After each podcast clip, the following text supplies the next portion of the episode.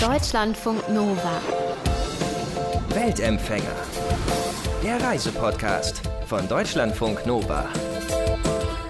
Wenn ihr bei euch an die Schulzeit oder ans Studium denkt, welche Rolle hat Sport da aktiv gespielt im Umfeld? Also klar, es gibt Sporthochschulen für Leistungssportler oder früher AGs in Schulen, aber so richtig fördernd ist es ja selten gewesen. In den USA ist das ganz anders. Da kann die Highschool oder das College ein richtiges Sprungbrett in den Profisport bieten. Also klischeemäßig in den Basketball da oder zum Football.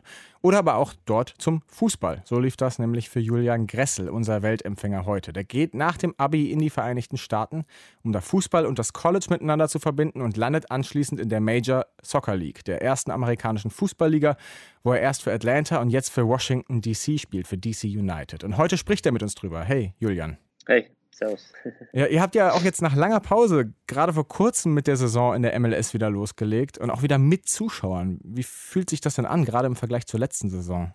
Äh, ganz anders. Äh, ich bin, äh, bin sehr froh darüber, dass Fans wieder dabei sind ähm, bei den Spielen, auch wenn es nur eine limitierte Anzahl ist bis jetzt. Aber da merkt man sofort einen Unterschied. Äh, die ganze Energie ist anders im Stadion und macht einfach viel mehr Spaß als Spieler, also ganz ehrlich. Wie, wie ist denn das generell, also in den USA mit, mit, dem Kontakt zwischen, zwischen euch Spielern und den Fans? Also wie ist, wie ist die Stimmung in den Stadien? Wie voll sind die normalerweise? Ähm, die Stadien, ähm, also sind eigentlich schon, haben eigentlich schon ganz gute, ähm, gute Anzahl an Fans hier. Die Stadien sind nicht so, so riesig, also es sind ja so Zweitligastadien, kann man das glaube ich mit Deutschland ganz gut vergleichen meistens. Ja wie gesagt, jetzt haben wir eben nur so 20 Prozent hier, 25 Prozent bei uns im Stadion, aber sonst sind wir schon fast ausverkauft. Also immer so 18.000 bis 20.000 ähm, sind normalerweise oder vor der Pandemie waren sie da.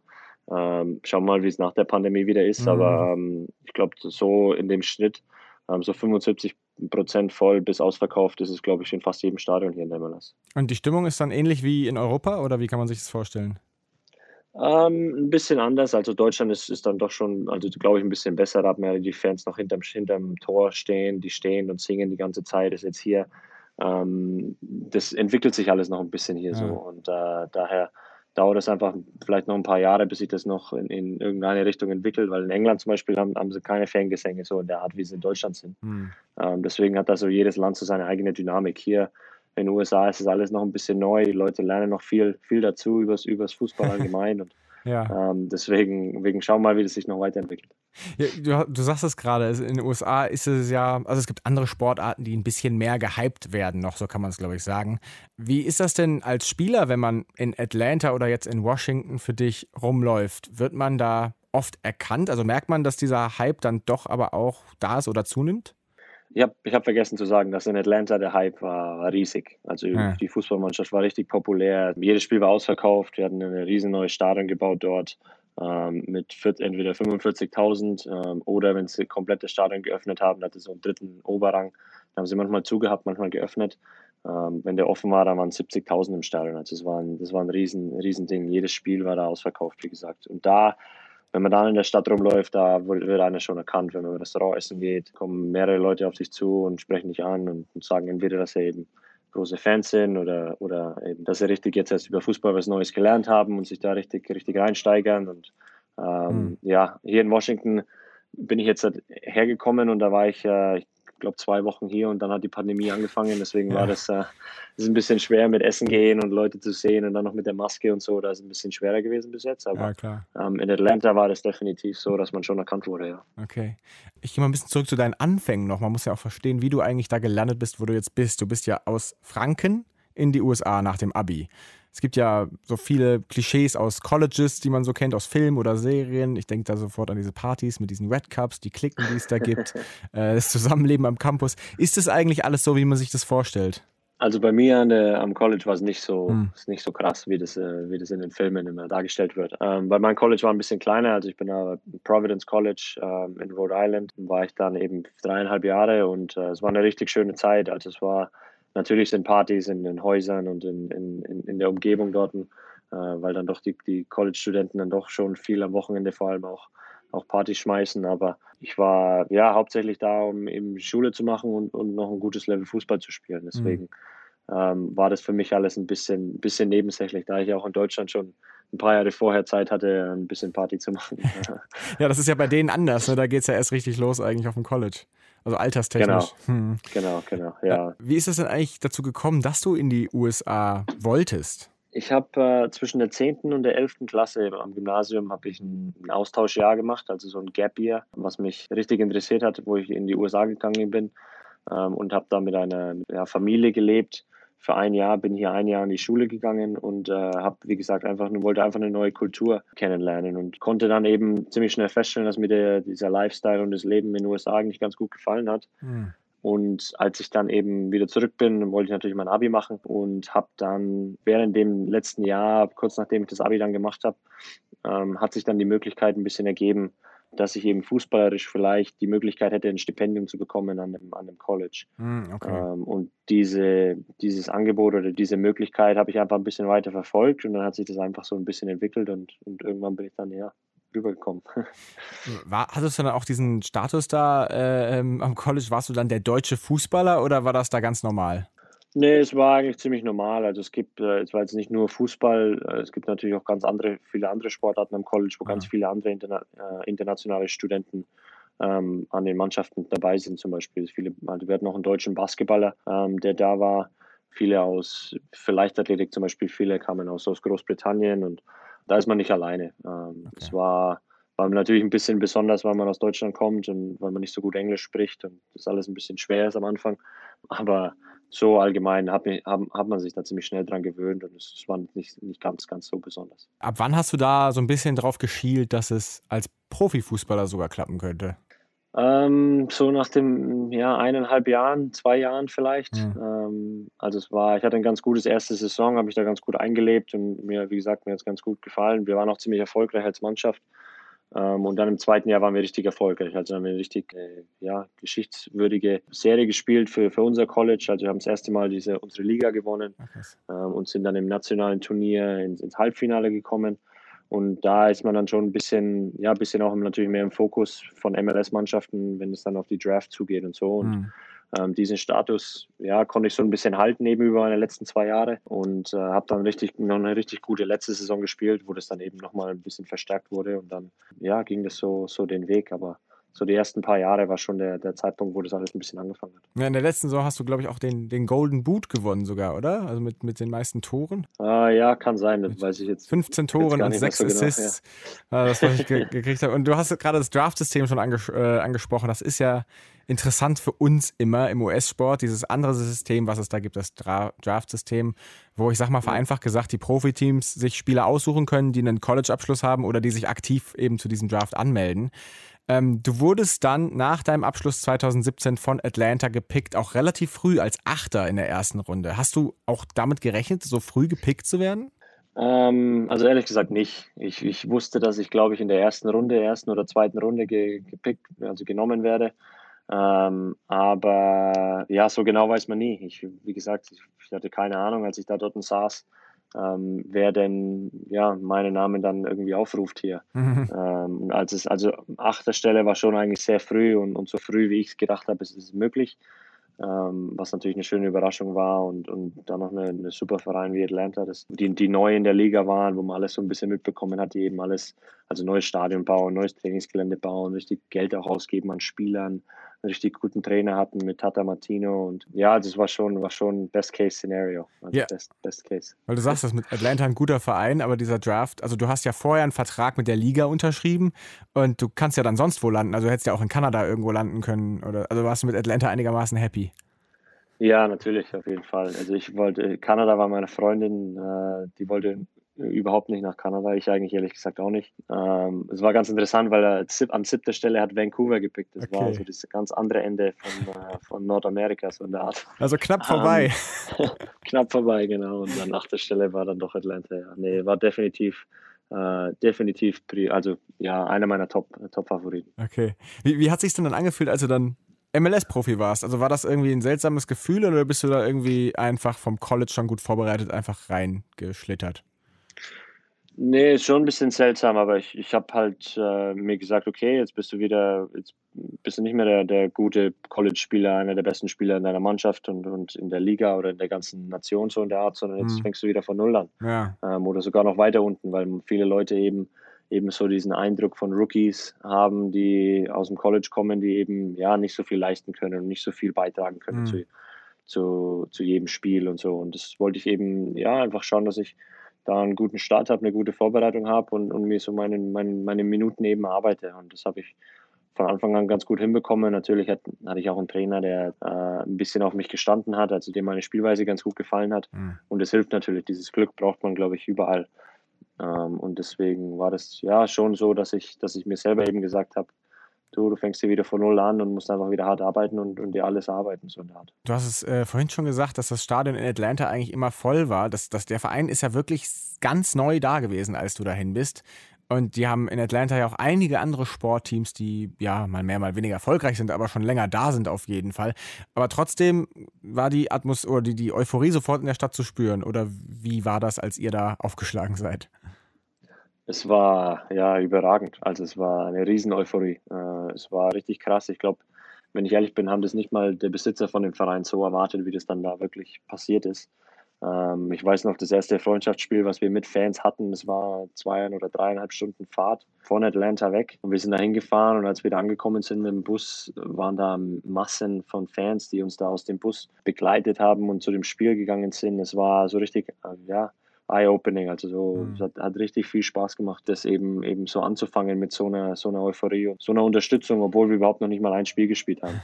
ähm, also es, ist, es war ein krasses Gefühl. Es lief dann bei euch aber ja auch direkt nicht so schlecht. Also im ersten Jahr bist du ja Rookie of the Year geworden, sofort. Und dann hast du 2018 als erster Deutscher den MLS Cup mit Atlanta gewonnen, also das Finalspiel der Major Soccer League. Da gibt es ja auch ein Playoff-System nach der Liga. Ihr habt gewonnen ein Jahr, nachdem der Verein in der Liga angefangen hat. Wie habt ihr das dann in Atlanta gefeiert? Uh, ziemlich groß. in dem ersten Jahr waren wir ein bisschen unglücklich in, dem, in, dem, uh, in den Playoffs.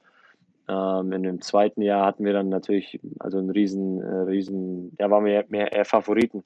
Ähm, in dem ersten Jahr war es so ein bisschen so, naja, schauen wir mal, aber im mhm. zweiten Jahr waren wir dann schon die Favoriten auch und konnten das dann zum Glück auch bestätigen. Haben dann, ja, wie gesagt, MLS Cup gewonnen und es war die erste, die erste große Trophäe, glaube ich, in der Stadt seit äh, 15, 20 Jahren oder so vorher. Ja, ähm, und deswegen war es schon, das war schon ein Riesending, auch, auch in der Atlanta, Atlanta Sportwelt allgemein, auch, auch jetzt für Footballfans oder für Basketballfans oder ja. so. Ähm, deswegen war das schon so, dass wir haben da was gewonnen und es wurde dann schon anerkannt auch von, der, von den allen Fans in der Stadt. Und du hast ja quasi dann, also das war eigentlich die Vollendung von so einem klassischen American Dream für dich, oder? Also du bist da wirklich da hingegangen und äh, hochgearbeitet, bis du der Meister wurdest.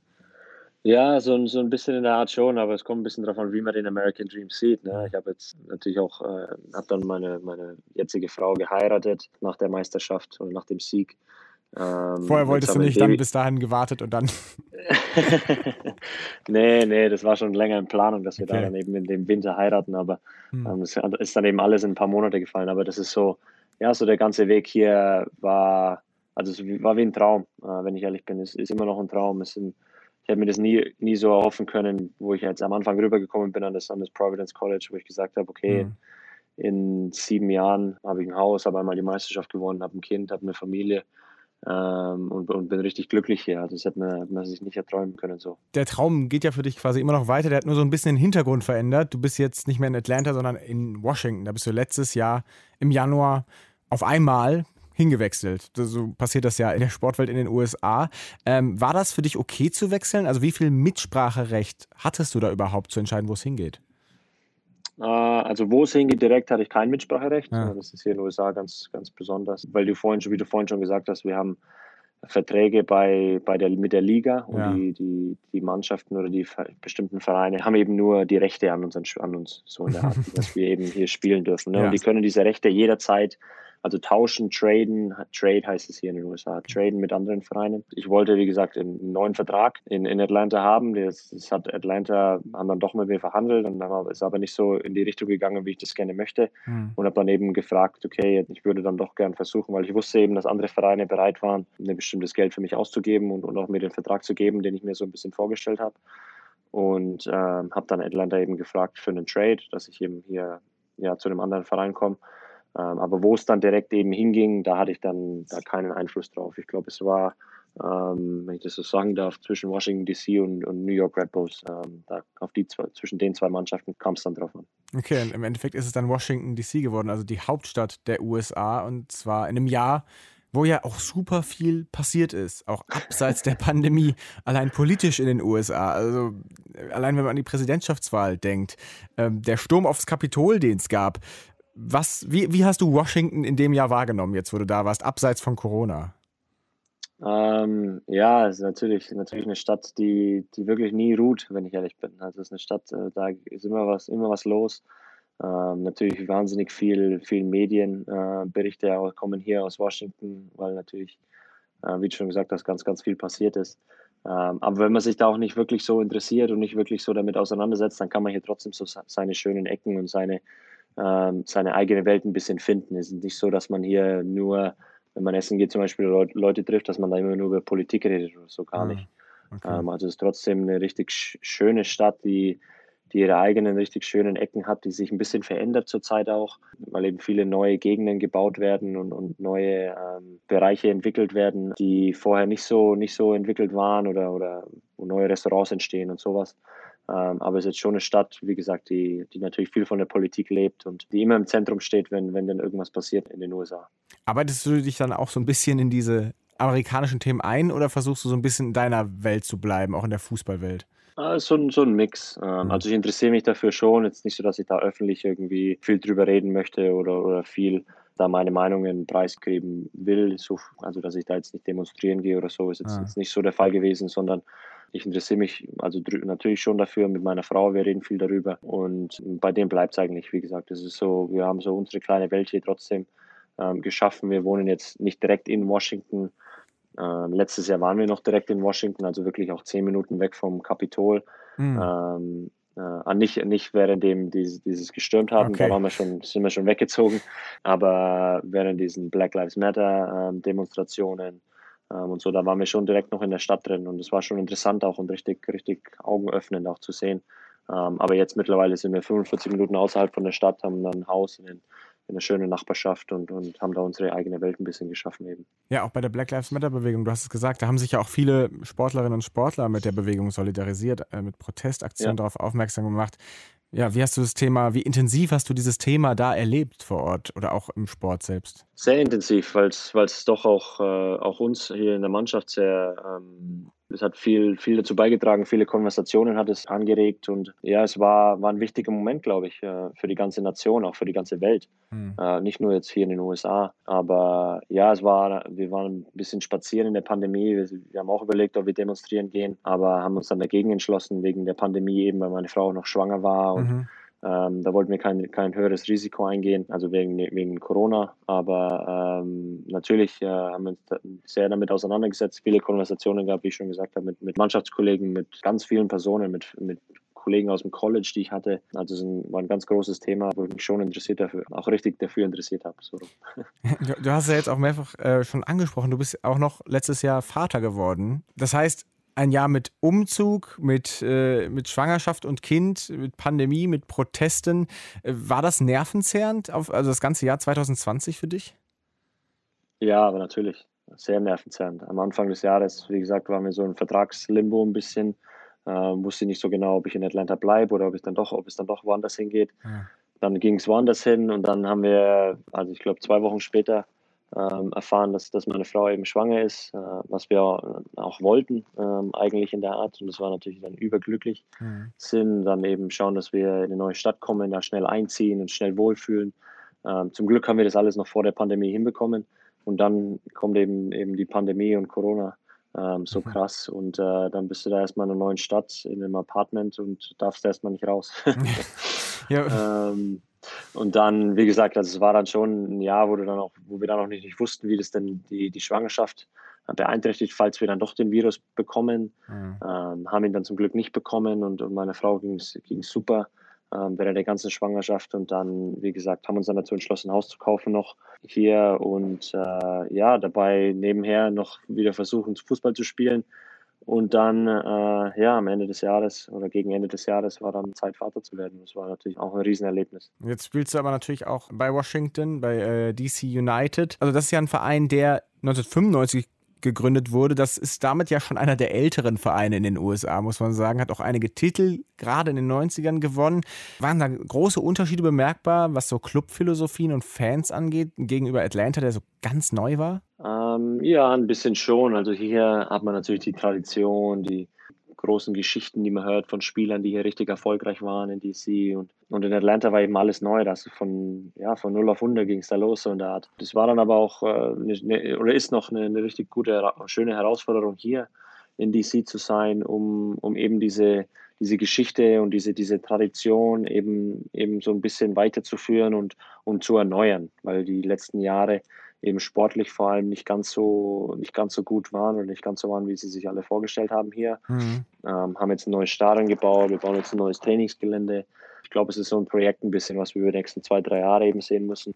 wenn es jetzt dieses Jahr noch nicht lang für die Playoffs ist, nicht alles verloren so in der Art, sondern es ist ein guter Neustart und ja, Playoffs müssen, glaube ich, immer das Ziel sein, so in der Art. Okay, aber wenn du natürlich bei einem zweiten Verein in den USA nochmal den MLS Cup holst, dann wirst du dazu Legende endgültig, ne?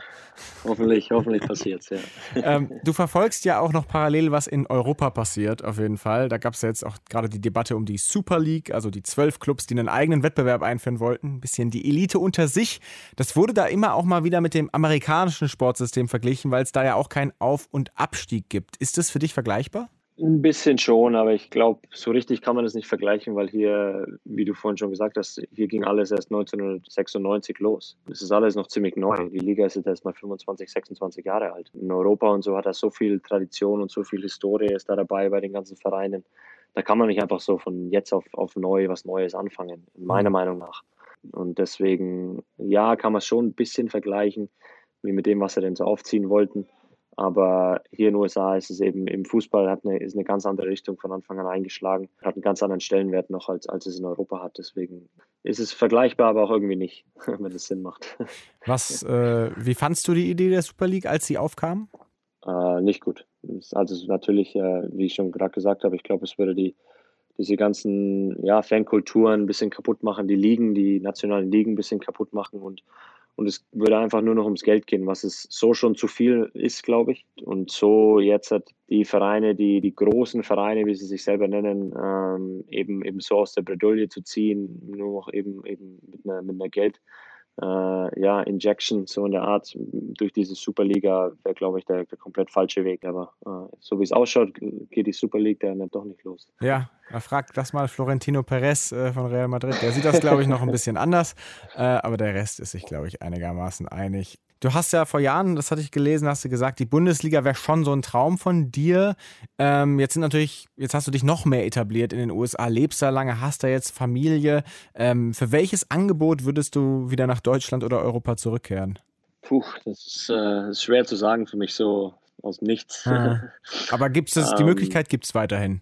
Ja, natürlich. Also der Traum, der, der besteht, besteht immer. Ähm, mhm. Ich glaube, wie, wie, ich in, in Interviews vorher schon gesagt habe, es ist ähm, so, dass ja, ich aufgewachsen bin in Deutschland und jedes Wochenende mich vom Fernseher gesetzt habe, um die Bundesliga zu schauen und, und da eben geträumt habe, dass ich da eines Tages mal spielen werde. Mhm. Ähm, dass es jetzt so gekommen ist, dass ich jetzt hier in den USA eben Profi wurde, ähm, bin ich riesig, richtig stolz drauf und richtig glücklich drüber natürlich. Ich habe meinen Traum verwirklicht, als, als Fußballprofi äh, mein Geld zu verdienen ähm, und ein Hobby zum, zum Beruf zu machen. Und wenn dann eben, wie gesagt, das richtige Ange Angebot kommen würde aus Deutschland, das die richtige Situation wäre für mich und meine Familie, äh, dann würde ich das auch machen, sofort. Äh, da wäre ich richtig, richtig froh drüber und richtig stolz drauf. Ähm, ob das Angebot halt kommt, ist die zweite Frage und ob das eben dann die richtige Situation ist, äh, muss man dann eben, muss man erstmal erst schauen, wie das alles weiterläuft hier. Man weiß nie so wirklich. Und am Ende, wenn das passieren würde, gäbe es dann eine, eine, lange Debatte, ob man anschließend nach der Karriere in Deutschland und in den USA lebt oder ist das eigentlich schon entschieden? Ähm, ich weiß es nicht so genau. Wenn wir dann, wenn wir das Leben so in Deutschland mal erfahren würden, wie es dann wissen so wäre in Deutschland, dann würden wir schon nochmal drüber reden. Aber jetzt glaube ich, ähm, wenn ich hier bleiben, äh, werde oder wenn wir hier bleiben werden und, und, sich nichts ändert, ich in der MLS meine Karriere beenden werde, dann denke ich, werden wir auch hier bleiben. Mhm. Ähm, und eben und eben ja langfristig hier in den USA wohnen werden, was meine Familie natürlich wahrscheinlich nicht so gern hört, aber die wissen das mittlerweile auch. Mhm. Noch ganz abschließend, du bist jetzt 27, hast noch einiges an Zeit vor dir im Profileben. Nächstes Jahr steht ja auch ein Turnier an, die Fußball-Weltmeisterschaft in Katar und du hast durch deine Heirat ja inzwischen eine Green Card. Sehen wir dich da als US-Nationalspieler?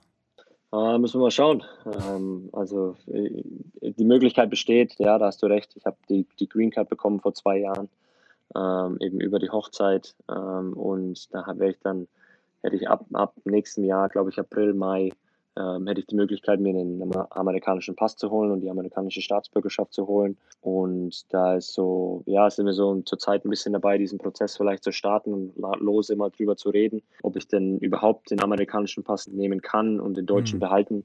Also den deutschen will ich auf jeden Fall behalten. Und da muss man einfach mal schauen, wie das, wie das eben weitergeht bis, äh, bis nächstes Jahr. Aber die Möglichkeit bestehende, bestände definitiv, dass ich amerikanischer Staatsbürger werde und dann bestände natürlich auch die Möglichkeit, dass ich für die Nationalmannschaft spiele. Ähm, ob ich dann gut genug dafür bin oder so, das ist dann wieder, ja, muss man dann nochmal noch mal schauen. Mhm. Aber Bock Aber, drauf hättest du schon. Ähm, ja, also wie gesagt, es ist eine Weltmeisterschaft. Wer, ähm, wer hätte, also ich hätte, ich wäre der Letzte, der Nein zu einer Weltmeisterschaft sagt, wenn ich ehrlich bin. Deswegen äh, müssen wir einfach mal schauen, äh, schauen, wie das weitergeht. Okay. Julian Gressel, Profifußballer in der Major Soccer League der MLS in den Vereinigten Staaten bei DC United in Washington. Er hat mit uns über seine College-Zeit gesprochen, seine Erfahrung im Profisport und abschließend noch, ob wir ihn nächstes Jahr bei der WM sehen. Wissen wir noch nicht endgültig. Danke dir für deine Zeit, Julian. Sehr gerne. Ciao, Spaß. Deutschlandfunk Nova. Weltempfänger.